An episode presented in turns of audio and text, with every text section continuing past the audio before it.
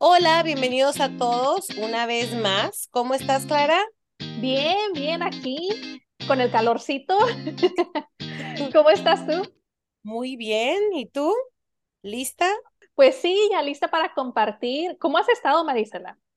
Yo muy bien. Ahorita pues ya descansando y lista para platicar. Y pues el episodio de hoy, el tema de hoy, es un tema que la verdad no se habla mucho y yo quisiera compartir eh, sobre esto porque es algo que pues que me pasó en mi vida. También aparte, porque pues estamos en el mes de abril, en abril es el mes de conciencia de una condición que se llama adenomiosis y esa es la condición que yo tuve. Entonces, este, dije, pues, ¿qué mejor tiempo que el mes de abril para hablar de esto, ¿no? Oh, wow. Sí. ¿Y hace cuánto tiempo dices que pasó? Les voy a platicar más, ¿verdad? Pero básicamente yo me enteré que tenía esta condición hace como dos años y medio. ¿Tú alguna vez has escuchado de ella? La verdad, antes de ti no, nunca. Yo tampoco, antes de mí nunca. Es la primera. Entonces, pues obviamente hice un poco de investigación, ah, porque obviamente pues, no soy doctora, no soy uh, profesional ni nada, pero simplemente de lo que yo he aprendido. Tu experiencia. Eh, ajá, de mi experiencia. Por medio de mi experiencia aprendí mucho, pero también obviamente para este episodio pues tuve que buscar información en internet porque... pues eh, tienes todo un diccionario. sí, sí, sí. Disclaimer, sí, obviamente para mucha gente puede ser uh, sensible el tema o a lo mejor muchos no están listos para escuchar cosas dramáticas que le pueden pasar a las mujeres. Así que si no está interesado en algo así, entonces pues no tiene caso escuchar, ¿no? Sí, al menos quieren aprender, aprender sobre sobre esto y lo que le pasa a las mujeres. O sea, es un tema que le pasa algo a las mujeres. Sí, y obviamente esto tiene que ver con la menstruación o la regla o como le quieran llamar. Ahí todos conocen esta. Ajá, como le quieran llamar, ajá, esta condición tiene que ver con, con el sistema reproductivo de la mujer, entonces específicamente con la menstruación. Entonces, obviamente sí, hay que decir si alguien es como un trigger para ellos escuchar esto, entonces uh, ahorita póngale pausa. Ah. mi experiencia la voy a contar, voy a tratar de no dar así como que detalles extremadamente uh, gráficos, pero pues es que también yo sí siento que hay que explicar más o menos con algún tipo de detalle cómo es esta condición, porque muchas, a lo mejor muchas mujeres la tienen y no saben, o conocen de alguien que la puede tener a lo mejor y no saben los síntomas o no saben nada de esto, ¿no? ¿sí? Por eso es importante saber qué síntomas tuviste tú. Así que ya sé que no te queremos uh, regresar a esos tiempos, ¿no? Pero para, para apreciar más el presente ahorita. Pero más, que tú, más tú que estás disfrutando, qué barbaridad. Oh, Pero bueno, es algo que se desea, claro. Sí, sí, claro, claro. Pero pues según yo mi información, lo que yo aprendí, de hecho, es que esta condición, la denomiosis, es una enfermedad ginecológica, obviamente que tiene que ver con nuestro sistema reproductivo de las mujeres, que puede provocar dolores fuertes durante la menstruación, mucho sangrado, así no normal, pero exagerado. Las mujeres que sufren de esto pueden tener problemas de infertilidad.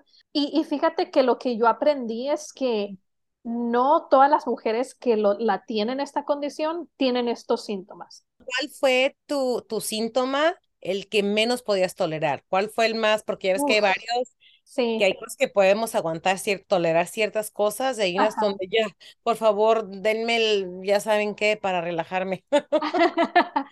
La verdad es que, wow, yo pasé por tantos síntomas, muchísimos de ellos eran incómodos y dolían. Pero el que tú digas así como que es el que más como que afectaba mi vida, ese empatados dos de los síntomas, uno obviamente los cólicos, los cólicos eran horribles, ya al final los cólicos llegaba al punto donde no podía hacer nada. Obviamente todas hemos tenido cólicos, pero estos eran ya como exageradamente de esas de que no podía ni caminar, o sea, me iba, me hincaba en mis rodillas y me abrazaba yo misma y empezaba a sudar tanto, o sea, eran unos dolores que yo obviamente nunca he embarazado, nunca he tenido hijos, nunca he tenido hijos, pero dolores que yo me imagino que fueran como una contracción. Porque, oh my God, sí, sí. porque no puedes hacer nada, no puedes hacer nada y empiezas a sudar, o sea, te, te da como un síntoma que es este, tu cuerpo empieza, tu corazón empieza a palpitar muy fuerte porque algo está pasando en tu cuerpo y es muchísimo dolor. Entonces, eso obviamente me afectaba mucho y al final también el sangrado exagerado, pues no me dejaba hacer nada en esos días. O sea, no me podía yo alejar del baño, básicamente. ¿Qué tanto, por ejemplo, qué es lo que usabas tú para el, sangrado? Pues mira, yo probé de todo, la verdad. Yo fui como late bloomer, ¿no? A mí me bajó por primera vez cuando yo estaba en ninth grade, o sea. Oh, wow, 14. Sí, toda mi escuela, la preparatoria, toda high school y empezando la universidad, mi periodo era súper normal, no tenía nada de dolores, no tenía nada de síntomas, era bien leve, bien liviano, o sea, era bien fácil. Yo hacía todo y nunca sentía nada. Es más, hasta cuando las mujeres, yo escuchaba que ellas decían, ay, los cólicos, yo hasta pensaba que estaban exagerando, porque ah. yo no, no sabía que era un cólico. Yo no sé, la verdad, yo no sé desde cuándo tuve esta condición y esta enfermedad, porque a eso de mis, como mediados de mis veintes, fue cuando empecé a experimentar mis primeros cólicos. Y eran como de que bien leves, bien poquito, y yo así como que, oh, ¿qué es esto?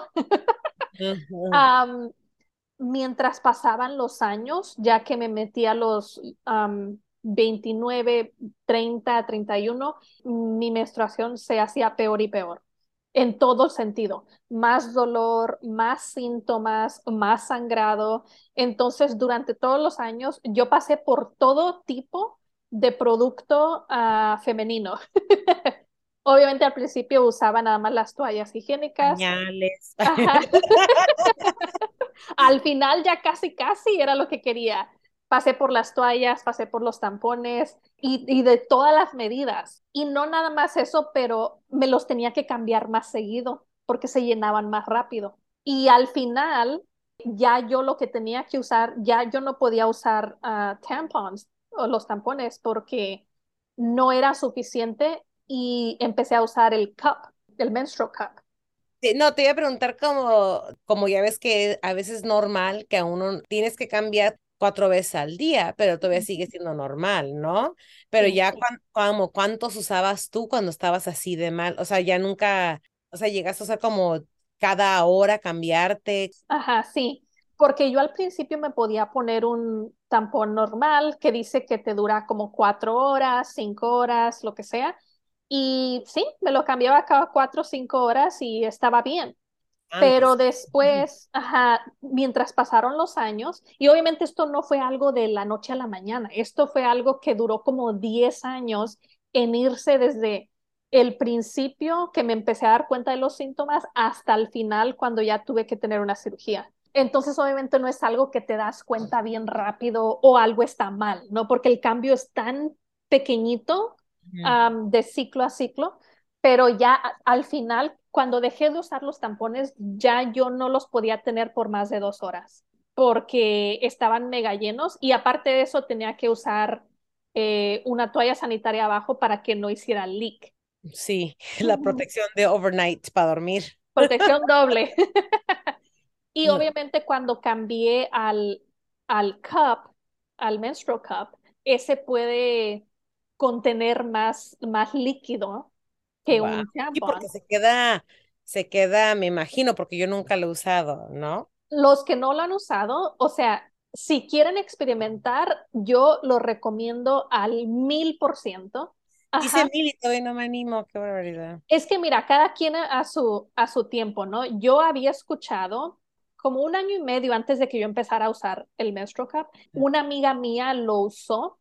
Creo que íbamos a ir a la alberca y me dijo bien rapidito, oh, espérate, me voy a ir a, me voy a, ir a limpiar mi cup. Y yo se me quedé como que, ¿what? Y hasta le dije, oh, no, no tenemos que ir a la alberca si no quieres, sino si estás en tus días o lo que sea. Y ella me dijo, no, no, no, nada más la limpio y me la vuelvo a poner y ya vamos. Y yo me acuerdo que para mí era como que, ay, no, yo nunca voy a usar eso. Y porque también yo me quedé así como que no, no lo ocupo, no, gracias. Ajá, pero después cuando yo me vi en la situación de que me está saliendo mucha más sangre que antes, no puedo seguir comprando tampones a, lo loco porque e, eran demasiados los que estaba usando. Busqué mucha información en línea de que, qué tipo de producto usar, porque yo todavía en este momento no pensaba que tenía ninguna enfermedad ninguna condición. Yo pensaba que simplemente porque me estaba haciendo más vieja, que por la edad estaba cambiando las hormonas, a lo mejor esto era simplemente mi periodo normal. Y mucha gente recomendaba usar el cup.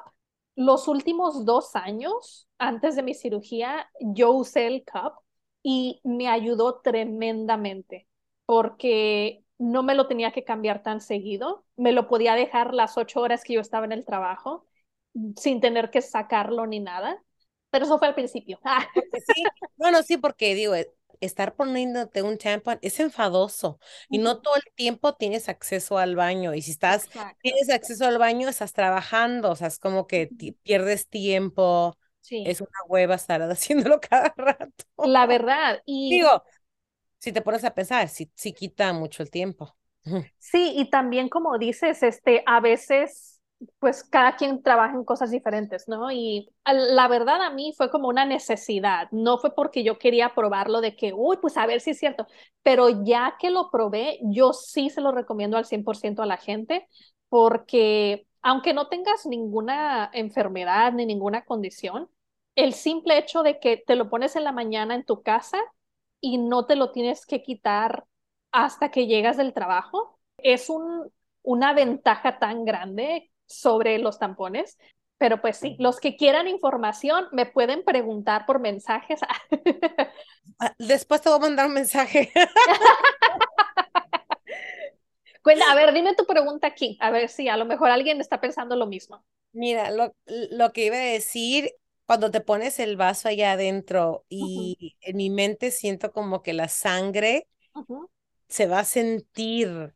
entonces como nada más me da como no sé qué cosa pensar, siento como que se siente la sangre o que cómo se siente. Pues mira, número uno, sí, claro que hay una probabilidad de que vas a sentir la sangre, pero número dos, no debería de haber nada de asquerosidad, ni de guácala, ni de ay, me da cosa, porque es parte de nuestro cuerpo. Es algo muy normal, le pasa a toda la gente, bueno, a todos los que menstruamos.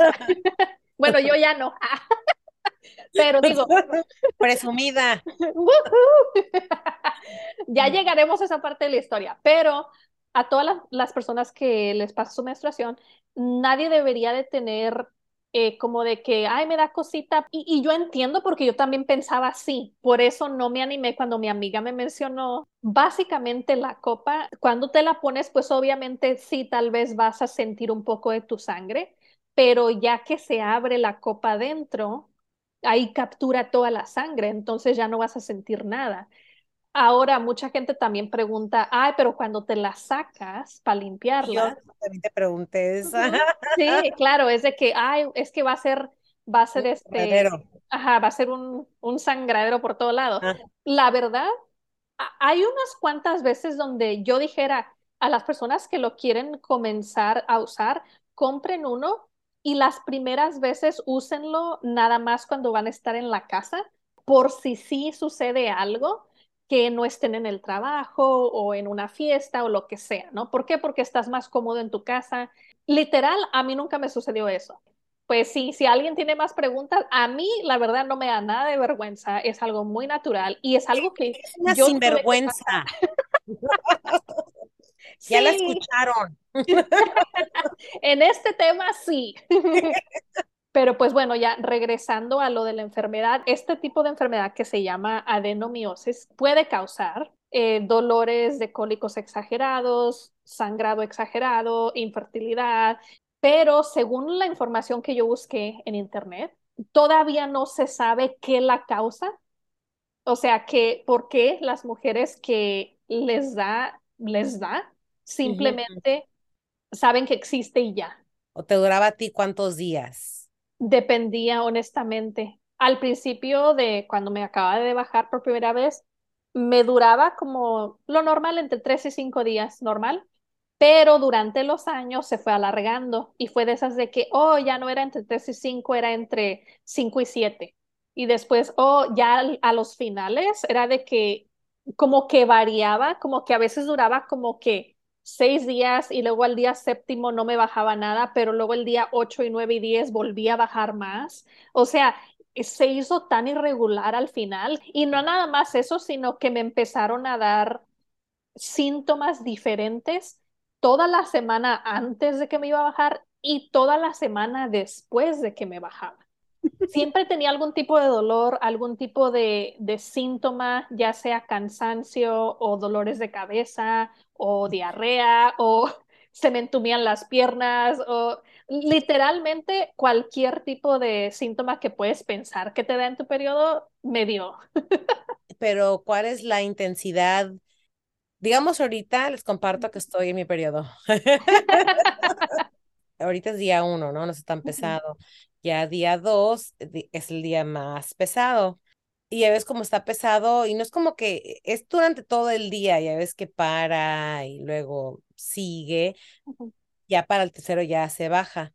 Ahora, cuando te daba a ti el periodo, o sea, tú empezabas en el, en el nivel 3 y te quedabas en el nivel 3. No, era, y esto estamos hablando ya al final, cuando, ya al final. Cuando ya, eran como que la última, como el nivel más alto en el que yo llegué, el nivel más severo, vamos a decir, ¿no?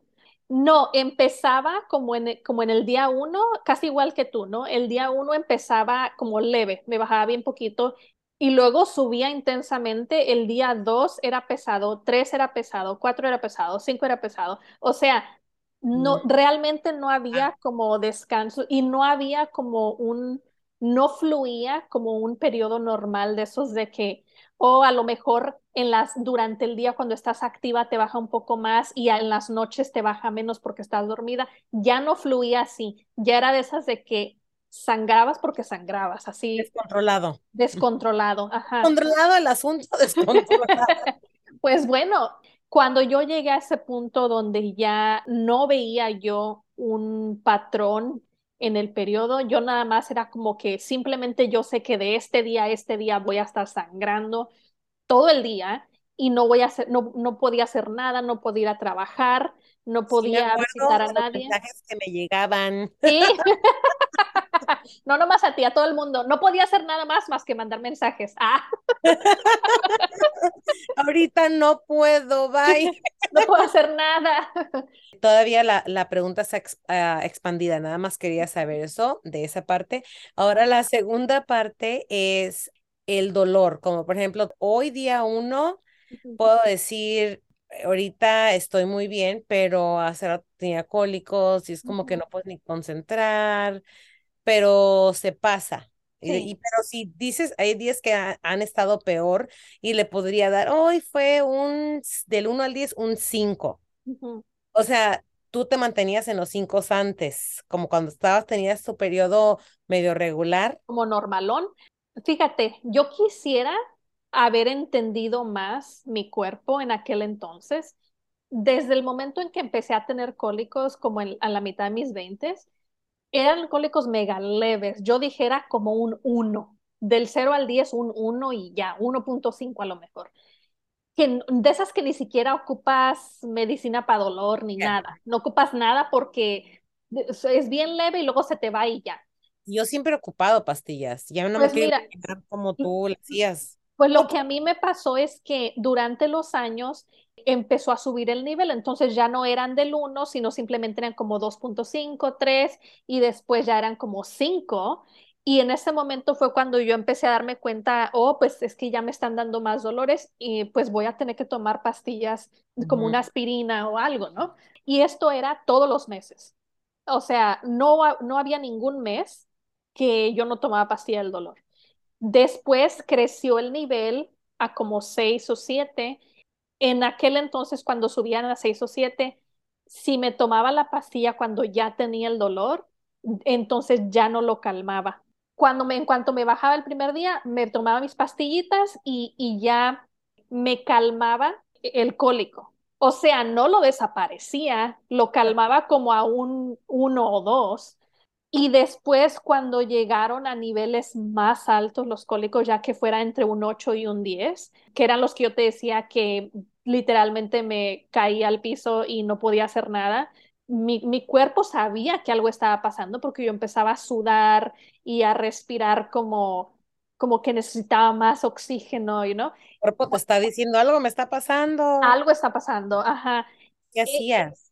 para ese entonces yo ya sabía que había algo malo y yo busqué mucha información. Traté tantas, tantos remedios que yo vi en el internet. Traté muchos tipos de test que decían que te ayudaban, más pastillas de dolor y yo, es cuando yo, te, yo sé que te he contado de esto, encontré unos suplementos herbales. Estos productos me ayudaron a calmar todos los síntomas. Eran unas cápsulas que creo que se llamaban Brazen.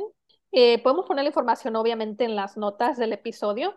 A mí literalmente yo ya estaba en un punto donde no, no veía la salida, yo simplemente necesitaba ayuda para los síntomas y encontré esta, esta marca y, y yo compré estas pastillas y la verdad, el primer mes que las tomé, todos mis síntomas, no nada más los cólicos, bajaron de un 100% a como un 80%.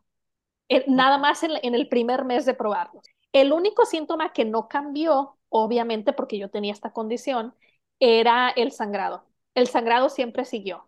Es horrible eso. Sí, la verdad.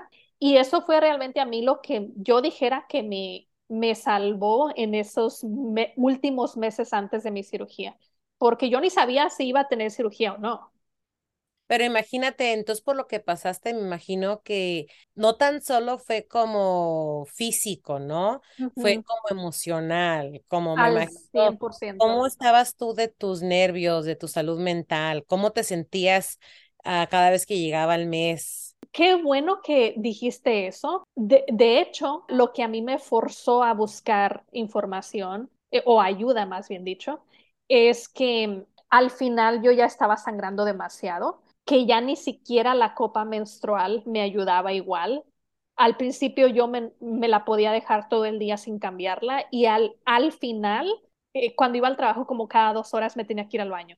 A mí lo que me asustó una vez es que yo llegué a la casa en un día normal, creo que era un jueves, fíjate. Llegué a la casa, ya sabía que me iba a bajar uno de esos días y ese día jueves noté que me empezó a bajar. Y dije, ah, bueno, perfecto, me pongo la copa y no me la voy a cambiar hasta como en unas dos horas. Para este entonces yo ya usaba copa y también una toalla sanitaria. Por si se llenaba, pues yo no quería que manchar mi ropa, ¿no? Y no te miento, como a la media hora sentí como mojadito. Fui al baño y la toalla ya estaba repleta y me saqué la copa y la copa estaba llenísima hasta arriba ya. Oh my God, yo me hubiera muerto del susto pues yo me asusté. Te puedes imaginar. Sí, claro. No, yo no sabía qué estaba pasando. Fue la primera vez que sucedió esto. Me la puse otra vez y pues me cambié otra vez la toalla y dije, wow, qué raro, esto nunca me había pasado, pero pues bueno, para este momento yo ya estaba tomando los suplementos herbales que te conté, entonces no tenía dolor de cólicos ni nada de eso. Y a la media hora, otra vez lo mismo sentí mojado, fui al baño y estaba todo lleno otra vez. Ay, no, otra vez decir lo mismo porque se siente, ajá, la trauma. Y, pues así me sentía yo y ahora imagínate eh, como que el trauma de estarlo viviendo, que tú estás viendo esto en tu cuerpo. Y yo recuerdo que me dijiste, me texteaste que it was, it was now 30 minutes, me acuerdo. Ya, yeah, and I was like, oh my God, this is so weird. Otra vez, no, pues no tenía dolor, no pensé nada en eso, no pensé que era nada malo. No debí de haber ignorado eso, pero otra vez yo no sabía la información que sé ahora. Y básicamente lo que pasó es que ese, ese jueves en la noche, eso siguió pasando cada, entre cada media hora y 40 minutos, media hora, 40 minutos, media hora, 40 minutos. Creo que me fui a dormir como a las 10, pero luego dormía poquito y me despertaba porque sentía lo mismo. Y toda la noche sucedió así. Seguí sangrando exageradamente, yendo al baño, regresando, yendo al baño otra vez, otra vez, otra vez. Y en la mañana obviamente no fui a trabajar. Tenía tanto miedo y como dijiste lo de la, la salud mental, tenía tanto miedo, no sabía qué estaba pasando. ya había buscado mil cosas en internet porque por tratar de investigar por qué yo pudiera estar sangrando tanto. Y realmente, como te digo, o como les cuento a todos, no hay mucha información de esta condición. A menos que tú sepas el nombre y pongas adenomiosis y busques información específicamente de la condición, cuando pones cosas de que, ah, mis cólicos están bien severos o es, realmente no sale mucha información si no sabes lo que estás buscando. Y lo único que me salió de información es que decían, si llenabas una toalla sanitaria en menos de dos horas, tenías que ir al emergency room. Ajá, tenías que ir al hospital. Y todavía cuando leí eso dije, pero no, no puedo ser yo. o sea, como que no eh, me lo El denial, ¿no? Sí. Sí, no, no podía yo creer que yo iba a tener que ir al hospital por algo que en primera yo no tenía dolor. Entonces, cuando yo pienso hospital, pues pienso a alguien que eh, tiene mucho dolor, ¿no? Y los del urgent care que básicamente es nada más como una clínica, literalmente no es un hospital. Ellos literalmente me dijeron, tienes que estar en el hospital ahorita. Si has perdido sangre, así como dices en esa cantidad, desde ayer en la noche y toda la noche fue así, tienes que ir al hospital ahorita ya. Cuando ellos dijeron eso, me entró tanto miedo, miedo, ansiedad, nervios, todo junto y pues dije, bueno, pues y, y, yo misma me manejé al hospital porque ni sabía qué onda. Y pues ya te imaginas, ¿no? Porque como no tenía dolor y obviamente físicamente si alguien me veía, no se veía que tenía nada. Pero en cuanto llegué y te ponen una, una cosita en el dedo para checar tu... O tu heartbeat. Ajá, tu heartbeat, qué tan rápido está palpitando tu corazón. Y cuando me pusieron eso, me dijeron que estaba como en 115. Allí fue donde me hicieron estudios, me pusieron la maquinita esa de ultrasonidos y allí fue donde me dijeron que yo tenía fibroids, que son como tumores, ¿no? Tumores en el, en el útero. Pero realmente me sacaron estudios de la sangre, de la pipí, de todo. Y aunque me dijeron tus niveles de sangre están bajos, pero no están tan bajos para considerarte anémica, entonces te podemos dejar que te vayas a tu casa. O sea, no necesitas transfusión de sangre, básicamente. Allí fue donde empezó, allí fue donde yo, yo me di cuenta que había algo severo, algo más grande de que un periodo normal, pero allí no fue donde yo me di cuenta de la enfermedad bueno, ya sabías lo que tenías, ahora ya tenías que buscar como un doctor, hacer cita al doctor sobre los fibroids o como Exacto. Te mandaron con un especialista después de que fuiste al hospital o fuiste con el doctor, ¿no? Un especialista. Sí, sí, porque bueno, el hospital literalmente me mandaron a mi casa así nomás.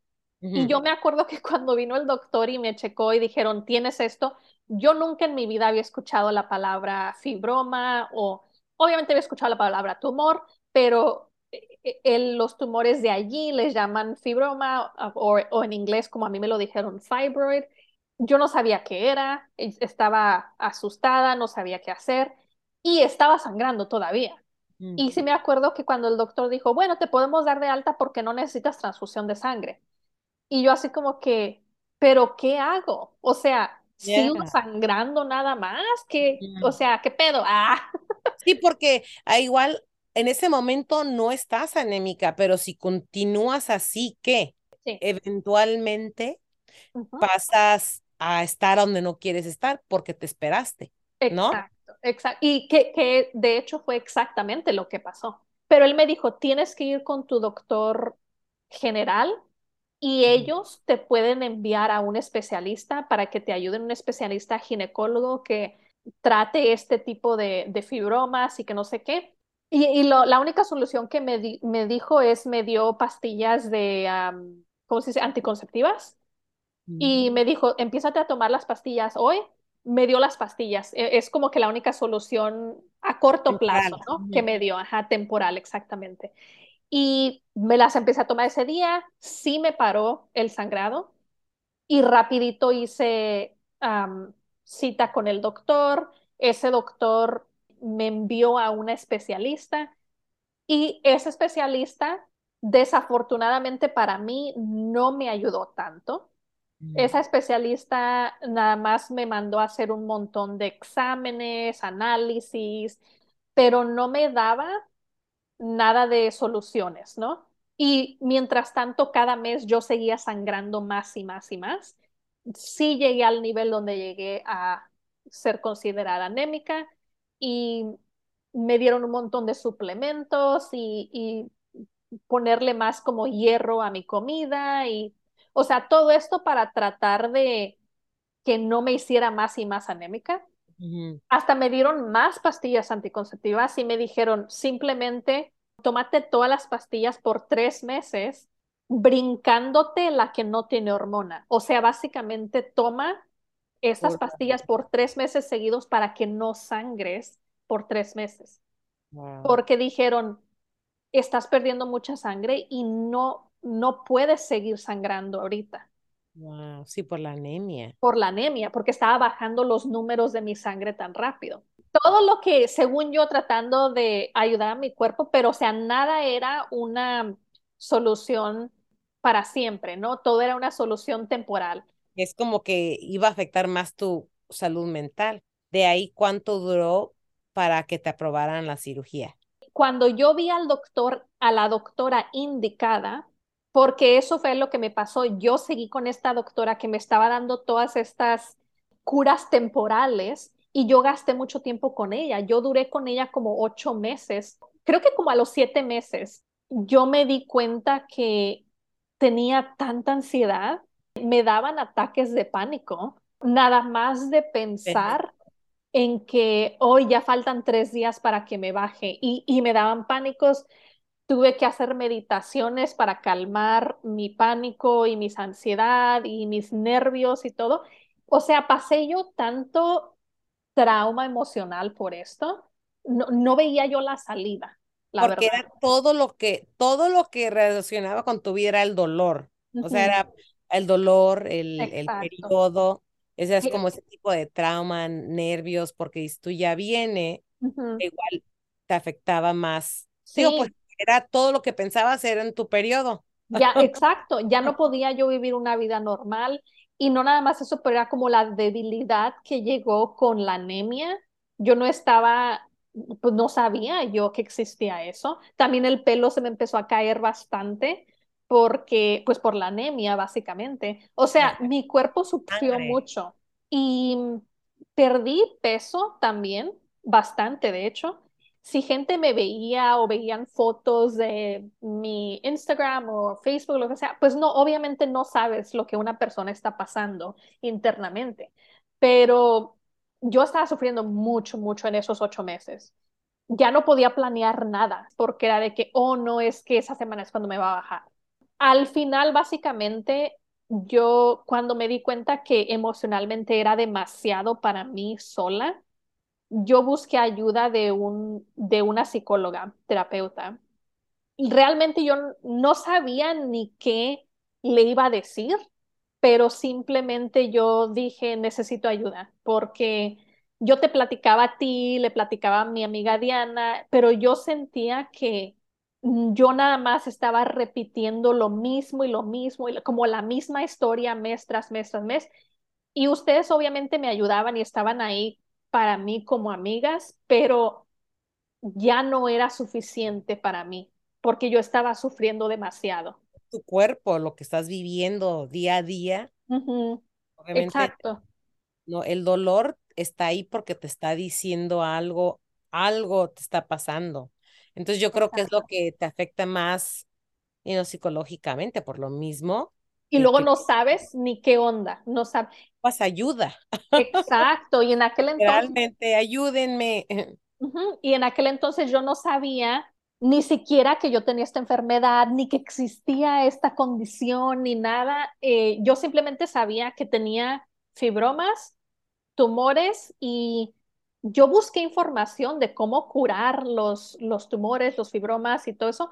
Yo me acuerdo que yo leí que una de las soluciones era tener una cirugía para que te quitaran la matriz. Y yo me acuerdo que yo le mencioné esto a la doctora con la que me habían mandado el especialista y ella me dijo, oh, no, no, no, no te lo vamos a quitar. Yo no sé por qué en ese momento no fui con otro doctor buscando una segunda opinión, pero es que realmente para mí en esa situación donde yo estaba, yo estaba muy vulnerable, no sabía qué hacer, yo estaba buscando ayuda de los profesionales y para mí ella era la profesional y cuando ella dijo, oh no, tu condición no está tan mal, no necesitas una cirugía como esa, parte de mi cerebro, como yo no podía pensar correctamente y le creí lo que No ella te, no dijo. validó como de verdad te estabas sintiendo. No, para que, nada. no, tú no, tu dolor no está tan feo. O sea, ¿cómo vas a ver ella? Exacto. No, y pues ella lo que decía era de que, oh no, tú todavía no estás al nivel donde necesitas, necesitas transfusiones de sangre. Entonces no puede, Hasta, no, hasta que te mueras. Todavía no te estás muriendo. básicamente.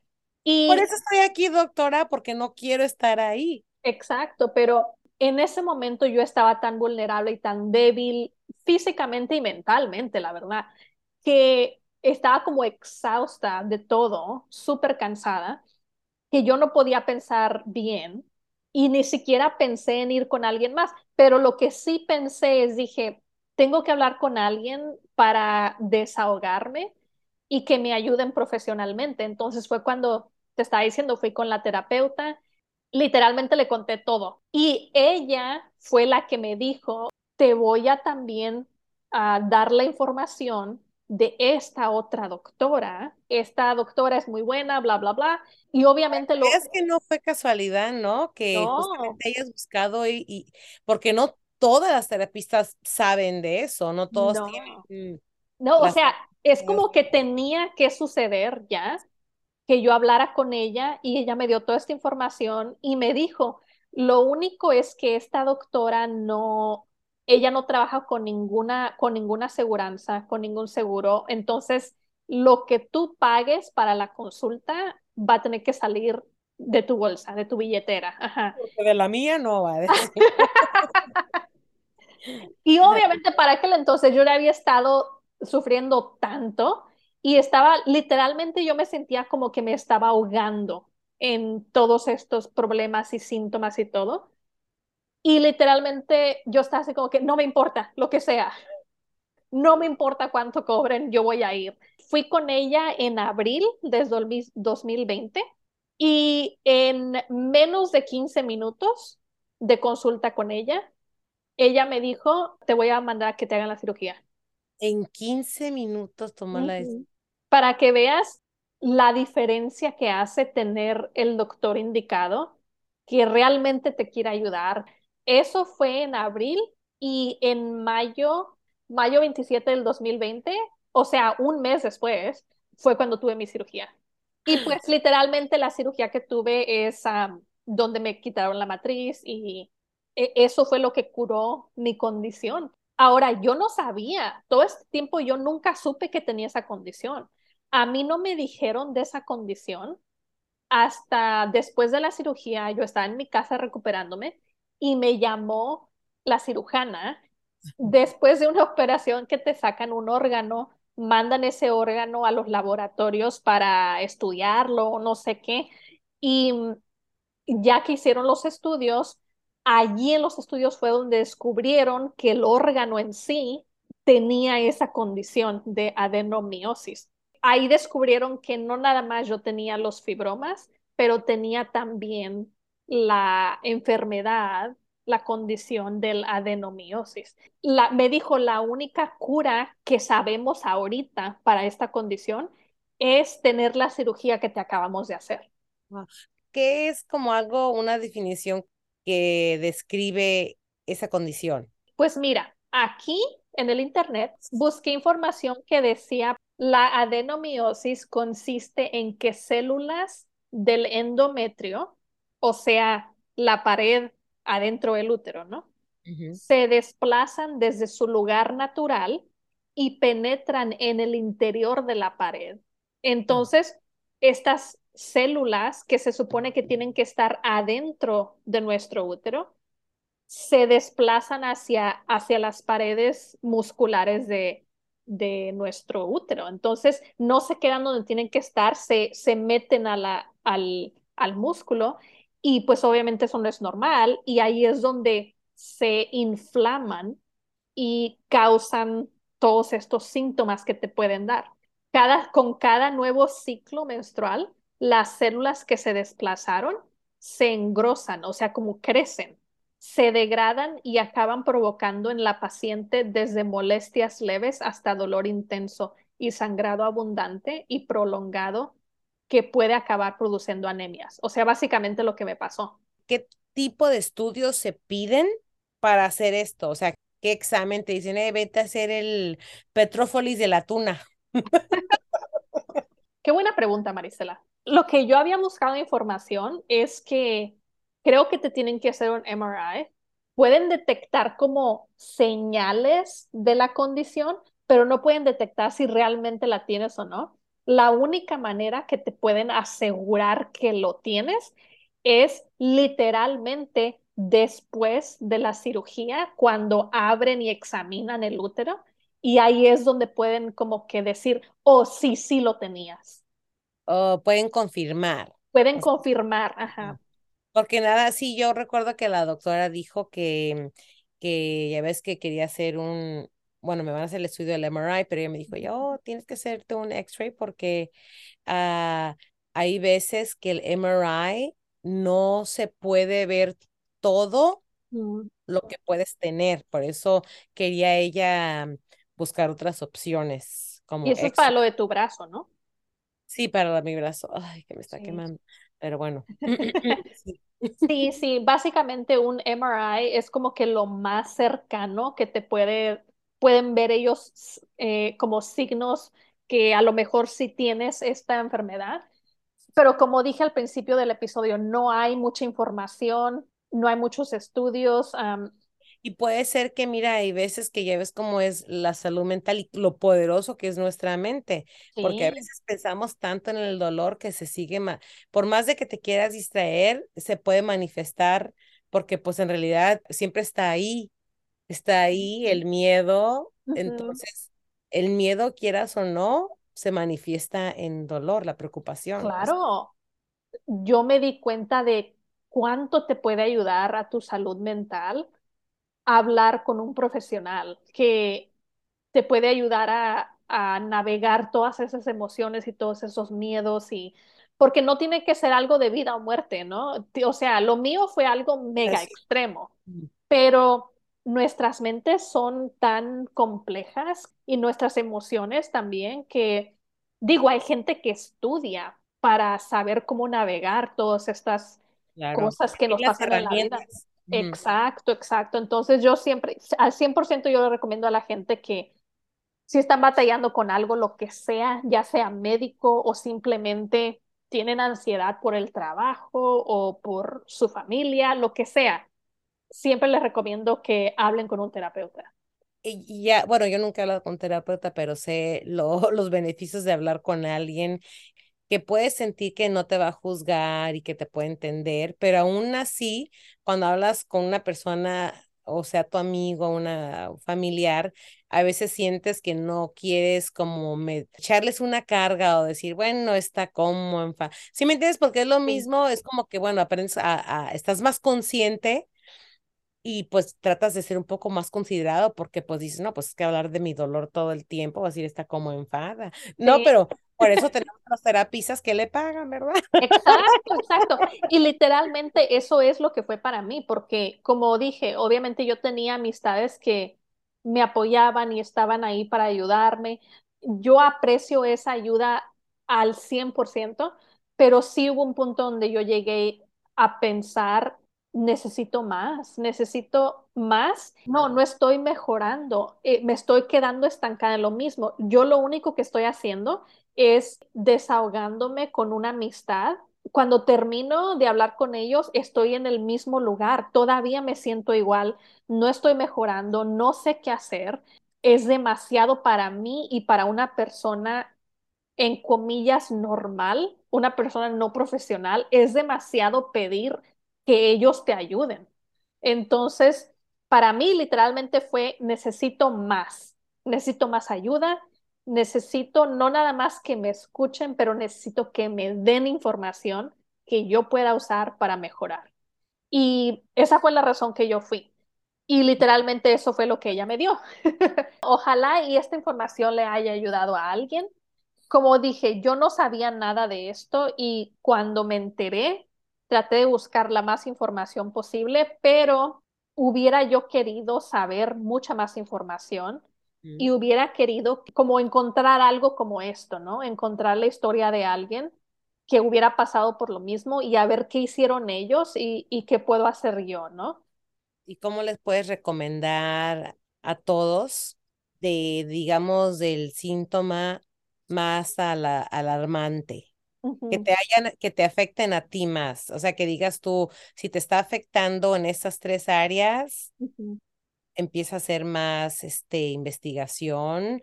Lo primero que yo le dijera a cualquier persona que pase por la menstruación, había como dos libros que terminé leyendo sobre el periodo. Creo que uno se llamaba Seeing Red y el otro realmente no me acuerdo. Voy a buscar la información y la voy a poner en las notas, pero yo leí estos dos libros que te explican básicamente lo que incluye tu ciclo y ahí fue donde yo aprendí que muchas cosas, ya sea lo, tu dieta, tus ejercicios, tus emociones, tu estrés, todo, todo tu, tu estilo de vida, todo afecta tu ciclo y el tipo de síntomas que vas a tener y cómo cada síntoma está tratando de decirte algo sobre tu cuerpo.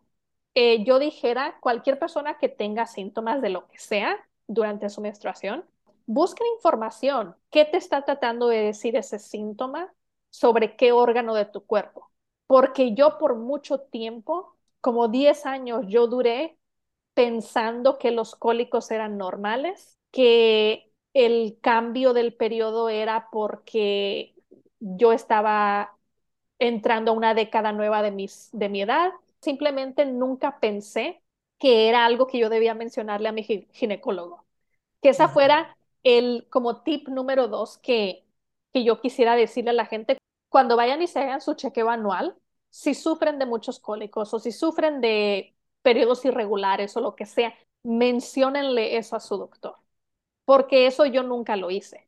E, es cierto, porque uno, si tú me dices tú a mí todo lo que tú acabas de decir y dices tú, mm, si tienes cólicos, si tienes náuseas, a mí todo esto me pasa ahorita con la edad. O sea, digo, yo pienso ahorita que es normal y me está dando cólicos. Digo, fui, hice mi chequeo, este, y, o sea, no hay nada abnormal. Entonces, cuando es algo que no es abnormal, pero de cualquier forma tienes tus periodos, o sea, ¿cómo, cómo les llamas la atención si te van a decir, oh, muchas mujeres, hay muchas mujeres que tienen su periodo, tú no eres la única. O sea, que te pueden decir, porque ya ves que hay dos doctores a doctores, como te tocó a ti.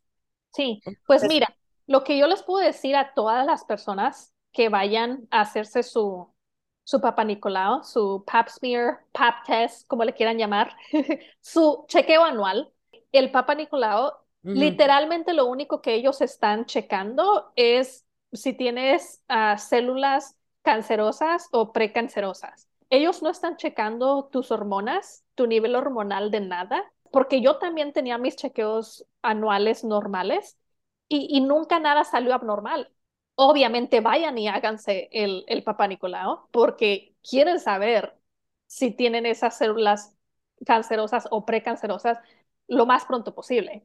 O sea, eso es muy importante, pero no es lo mismo que mencionarle al doctor, busquen información en internet de cómo checarse sus hormonas. Puede haber un doctor, como ya ves, la que te ayudó a ti, rapidito, digo, ¿sabes qué? Ok, te entendemos. Sí. Y te vamos a ayudar. O si no, cambiar de doctor, que es lo que tú, básicamente tú lo que hiciste cuando no te hicieron caso. Ajá. Y esa No. fuera mi otra sugerencia también. Si van con un doctor y les dicen, tengo estos síntomas, tengo estos dolores, y tú realmente no te estás sintiendo como que te están ayudando, vayan a otro doctor. Hay muchos doctores que sí te van a ayudar y que sí son buenos, pero simplemente tienes que encontrarlos. Y pues creo que eso es como que todas mi, mis sugerencias. O sea, hay tantas cosas. Obviamente, edúquense, lean libros sobre eso, busquen información en internet y no se esperen hasta el final, como yo. Cada cuerpo es diferente y va a responder diferente porque es como tú, el trato que tú le das a tu cuerpo es como te va a responder.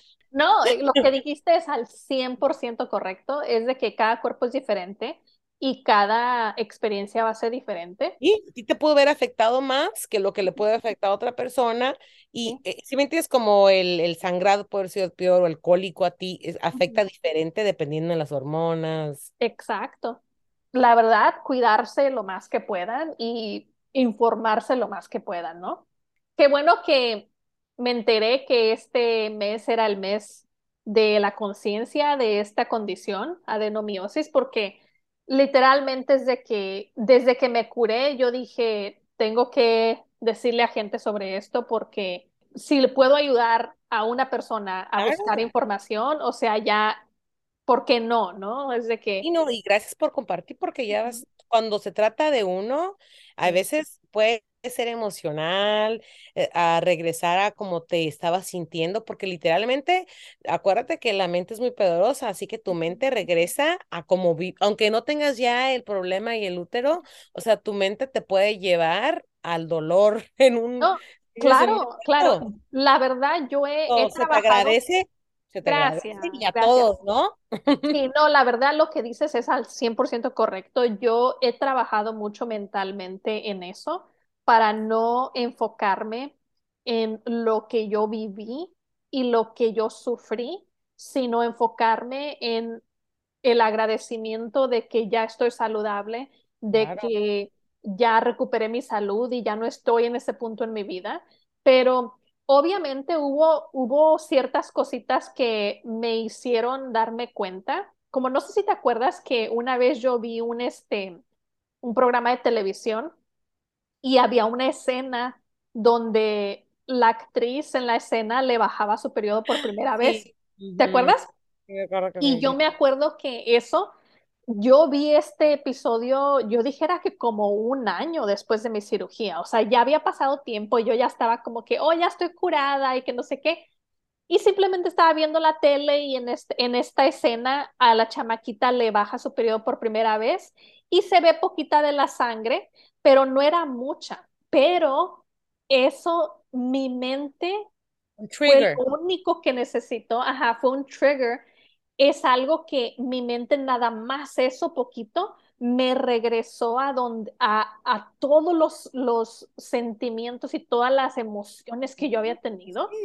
Y yo me acuerdo que hasta me quedé así como que, oh my God, no puedo creerlo, no puedo, o sea, como que Lo volviste a vivir. Lo volví a vivir y mi cuerpo se regresó a, a- se, se puso tenso y se puso como que, ya ves como dicen, que el, el cuerpo se acuerda de las Cuerpo, emociones. Y hasta me acuerdo que te mencioné a ti de que, wow, no puedo creer que nada más ver esa escena, mi cuerpo se acordó de todo lo que yo sufrí por la menstruación. Y tú cuando viste la escena te quedaste así como que, oh, ok, Sí, como pero que para realmente no se vio mucho, ¿no? ajá, Eh, pero para que veas lo que es la experiencia del trauma. exacto. Y fíjate que después de meses regresé a ver la misma escena porque dije, "¿Eh, ¿fue mi mente nada más o qué onda? O sea, ¿cómo, cómo puede ser que esa escena, para los que estén curiosos de que era en la, la serie de The Queen's Gambit, la que jugaba ajedrez. Entonces me regresé a ver la escena y la segunda vez que la vi después de haberme quitado ese como que susto, ¿no? Ya la segunda vez que la vi después de meses, ya la vi con unos ojos diferentes y dije, oh, wow, realmente no, ni siquiera duró mucho la escena y, y no se vio tanto. Yo me acuerdo que en mi mente, o sea, lo hizo tan grande, pero eso era algo, eran tantas emociones que yo todavía tenía dentro que no había, sí, que no había sacado no había sacado. Ajá. Exacto, exacto. Pero obviamente ya después de eso me di cuenta de que, ok, necesito enfocarme en cosas como lo de ahorita, como contar mi historia para ayudar a la gente, eh, agradecer que ya estoy de este lado, ¿no? Y, y ya no estoy sufriendo por eso y, y acordarme de, pues sí, de cierta manera acordarme de todo lo que pasé, pero no de una manera de que, ay, pobrecita yo, todo lo que pasé claro. Sino de una manera de que, ok, eso fue algo que me pasó y algo que sufrí, ahora ya, ya lo vencí y ya no, yo no soy esa enfermedad, ¿no? Claro, no, y sí es cierto, todo eso, porque muchas veces cuando dicen yo tengo esto, yo, yo, yo, es como afirmando que lo tienes y en realidad dicen no, las emociones es energía y es como dice, estaba escuchado e- el libro que habla sobre las emociones y como el, el no dejar ir la emoción y decir, es solamente una emoción y más, en vez de, de volverla a vivir yo creo que lo que te pasó a ti es que ahora ya pudiste ver la experiencia. Oh, eso es lo que estaba sintiendo. Ya puedes más como analizar, ¿no? En vez de, en, en vez de estar triggered y sentirte como que esto pasó, le está pasando. Si me entiendes, ya es como que, oh, me pasó esto, me sentí diferente, porque mentalmente, emocionalmente, ya creciste, ya, ya estás como. Si me entiendes, ya puedes hablar de él sin sentir como el nudo en la garganta. Yo creo que el primer año después de haber tenido mi cirugía, yo no podía hablar al 100% de todo lo que había pasado porque me ponía a llorar, porque yo pensaba en todas las cosas que yo había sufrido y me sentía tan mal, co- como queriendo yo misma darle un abrazo a mí, a mí misma de aquel entonces, Sí, ¿no? claro, claro. Y, y nomás decirle como que tu sufrimiento y lo que estás sintiendo y todo eso es válido, o sea, necesitas ayuda, pero me tomó mucho tiempo platicar todo esto y no sentirme como que emocional, porque obviamente pues es algo que yo viví. Si cuentas tu historia le puedes ayudar a gente que tal vez está en la misma situación donde estabas tú. Eso ayuda mucho también, pero, o sea, uno todavía tiene que seguir haciendo su trabajo um, mental, pero pues de poco en poco, ¿no? Uno va mejorando. Eso que ni qué. Siempre el tip es trabajar en uno mismo y estar siempre consciente, ¿no? Al 100%, pero Sí, ¿no? pues sí. Y ya al menos así le pones atención a todo, así que todos pónganse truchas. Pónganse ¿Eh? truchas, aprendan, Pónganse pregunten, truchas.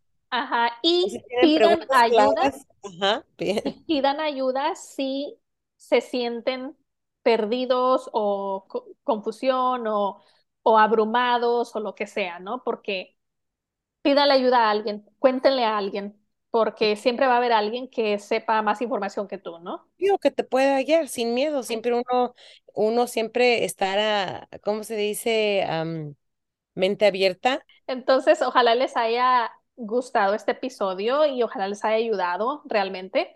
Ya sé que no es un tema muy agradable, pero es importante, ¿no? Compartir la información.